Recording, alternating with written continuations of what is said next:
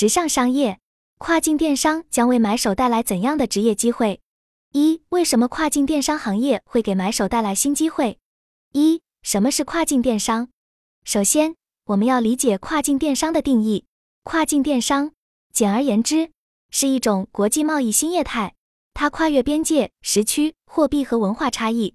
消费者可以通过在线购物网站或购物平台从其他国家或地区购买商品。这种模式将传统的销售购物渠道移到网上。打破了传统零售业的国家地域限制，为消费者提供了更多的选择，并为企业创造了全球性的市场。二、跨境电商的最新商业模式与内部组织架构。据了解，跨境电商公司比如 Shine 和拼多多等，除了产品和运营两大重要部门外，从招聘网站上总结的数据来看，这些公司约百分之四十的职位是针对技术和数据类的岗位。这其实证实了跨境电商公司的本质是互联网公司。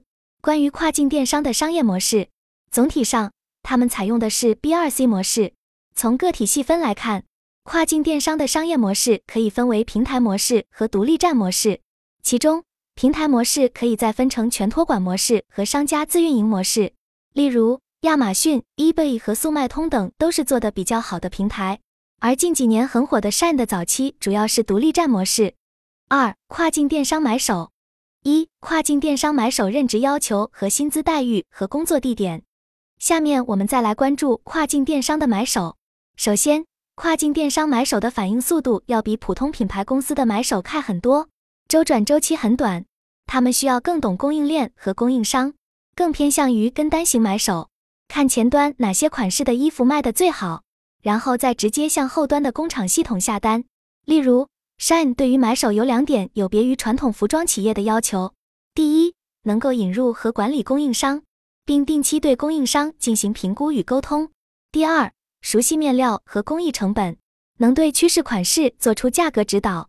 除此之外，这些买手还需要有数据分析能力。很多小卖家变成大卖家之后，也会搭建自己的独立站，其中很大的一个原因是希望可以拿到属于自己的内部数据。不再依靠平台，因为自己的站点拥有更多的自主权，商品不会无故被下架，店铺账号也不容易受限制被封号。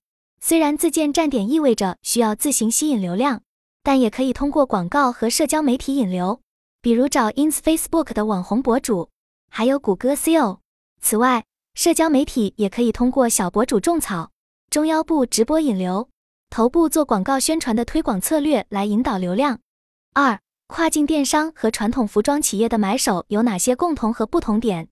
跨境电商公司的数据系统非常强大，买手可以参考数据去下测试单，然后再根据具体销售情况和数据判断是否需要下身量。有的公司甚至会将后台数据直接开放给供应商，方便供应商可以自己维护款式。另外，一些公司还会定期培训供应商，教他们按照一定的逻辑做补货或者备货准备。也就是说，跨境电商的供应链管理和买手模式，实质上是基于数据和反应速度的，这正是他们相较于传统企业的最大优势。三、跨境电商行业带给买手的机会。一、跨境电商行业给买手带来哪些机会？跨境电商行业正为买手带来全新的机会，这其中包括了一些挑战，但也预示着广阔的发展前景。然而，对于买手来说，进入跨境电商行业并非易事，需要对新的工作环境和模式有深入的理解。梓潼表示，他在二零零九年就接触过速卖通，当时跨境电商刚刚起步，但由于语言沟通的难题，他并没有选择进入这个行业。然而，跨境电商需要解决的问题众多，包括税费分摊、运输、消费者习惯不同、身材比例不同等问题。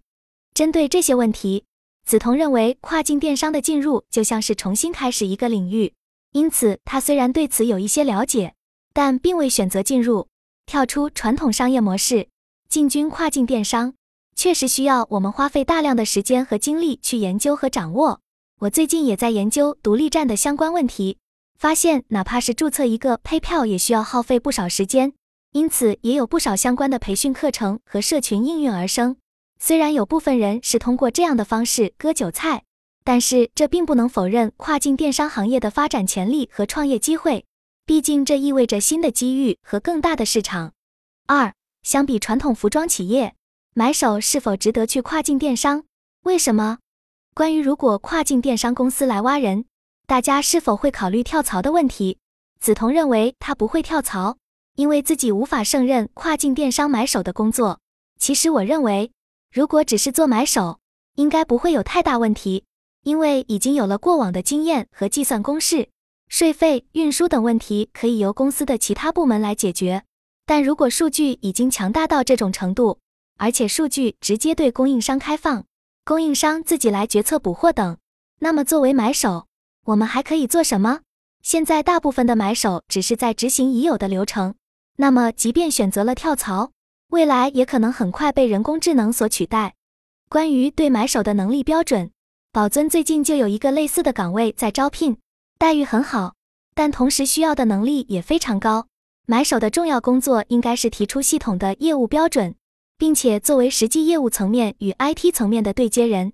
比如，Shine 的买手更像是传统意义上的外贸业务员，主要是对接工厂开发和跟单。重点问题在于协调。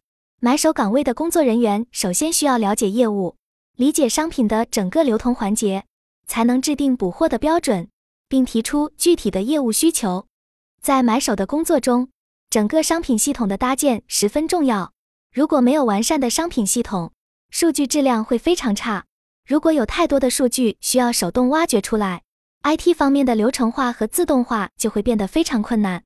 同时，他们需要具备较高的沟通表达能力，以便用 IT 人员能理解的语言来表达业务需求。三、怎样提升核心竞争力，抓住跨境电商买手机会？通过讨论。我发现大家对跨境电商公司买手岗位的兴趣并不大。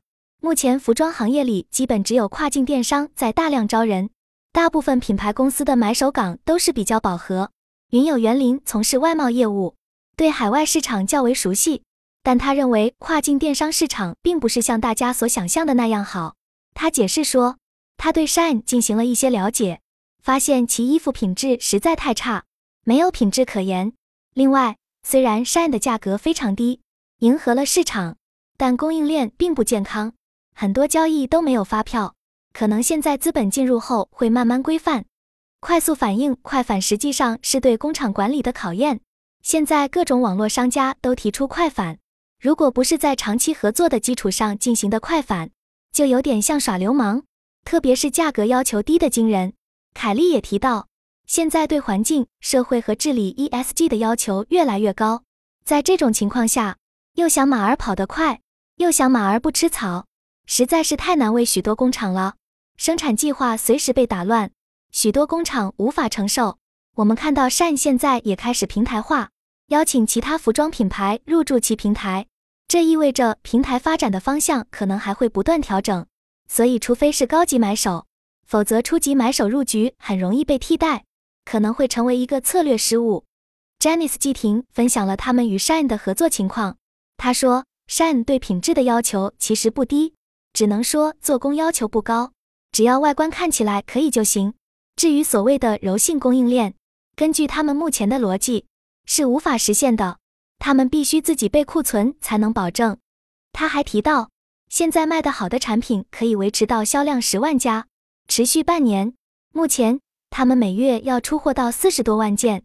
在我询问是否看好与 Shine 的后续合作时，Janice 季婷表示，这需要时间看，一开始是摸索期，供应链的跟随非常重要。他们的主要产品包括裙子、衬衫和半身裙等内搭四季产品。梓潼指出，只有打造双边关系，才能做大生意，这是资本愿意看到的。我认为 Shine 是针对全球市场的，只要有销售，有利润。对企业来说就是好事，尽管还不是那么明朗，但总的来说，跨境电商是一个大趋势，为企业提供了更广阔的市场和更多的潜在客户，同时也为消费者带来了更多的选择和更具竞争力的价格。我预见不久以后，传统服装企业也会布局和启动跨境业务。如果有兴趣进入这个领域，现在是抢占先机的良好时机。对于早期入行者，未来的发展可能包括晋升至管理层、个人创业以及成为行业顾问或培训师。随着越来越多的传统企业开始布局跨境电商，尽早入局将带来更多的优势和经验。